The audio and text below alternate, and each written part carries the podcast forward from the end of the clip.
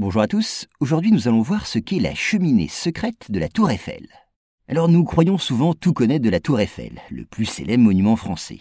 Et pourtant, elle révèle encore, je crois, une part de mystère.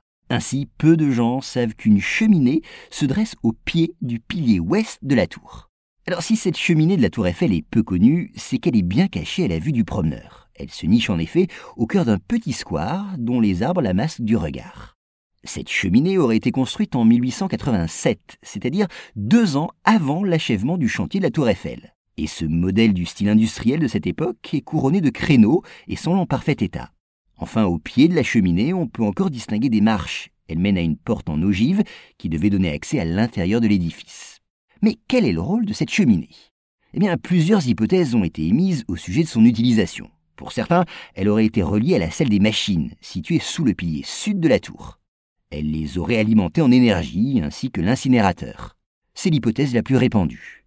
Cependant, elle n'explique pas pourquoi la cheminée, distante d'environ 100 mètres de la salle des machines, en aurait été construite si loin. Alors une seconde explication est parfois avancée. La cheminée aurait été ainsi associée à la construction des cinq ascenseurs hydrauliques qui furent mis en service dès 1889. Elle aurait notamment permis à la vapeur de s'échapper. Mais problème, le mécanisme de ces ascenseurs se trouve situé, lui, à l'opposé de la cheminée.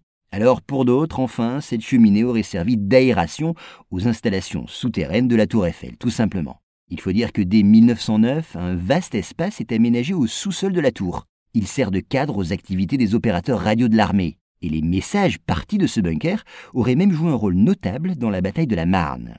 Pour conclure, quel que soit le rôle véritable de cette cheminée, eh bien on peut se demander pourquoi elle a été conservée alors que les autres édifices liés à la construction de la tour ont eux été détruits.